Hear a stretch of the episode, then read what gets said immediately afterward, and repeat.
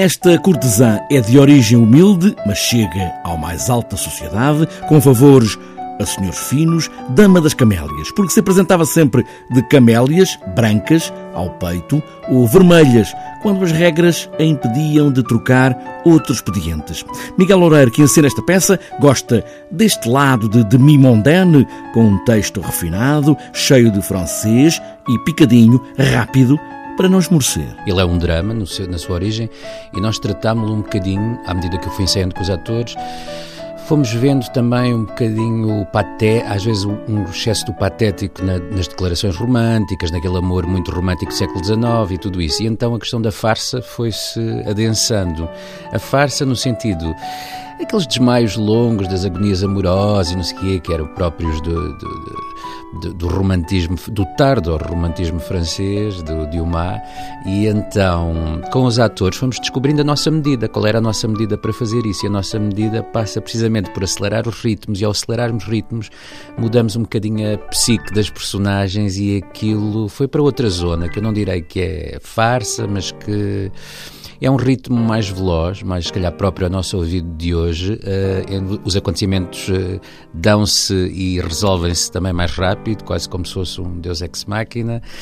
E, mas de resto tem, tem lá tudo. Todas as vicissitudes da Dama das Camélias, que se apaixona por um amor verdadeiro, por um outro amor, mas que a doença no século XVII era a romântica tuberculose, mas desta vez foi escolhida uma outra doença. Mas o drama não deixa de acontecer nesta mulher que se dá aos prazeres. E que está disposta a esse jogo, jogo de influência, jogo de prazer de uma Paris absolutamente lidoscópica do, do final do século XIX, início do século XX, com aquelas maravilhas todas, a Grande Feira de Paris de 1900, tudo a acontecer ao mesmo tempo, e esta personagem a pontificar esses salões de, de fumo, jogo, devassa e intriga amorosa, onde os senhores estabelecidos na vida fugiam à rotina, à sua rotina doméstica e iam muitas vezes a estes salões noturnos da Dama das Camélias e de outras damas da altura. Mas ela era a rainha porque era era a mais bela, era considerada a mais bela. El demo lo canto con Honduras. Dicen una estrella, una figura. De Héctor aprendí la sabrosura.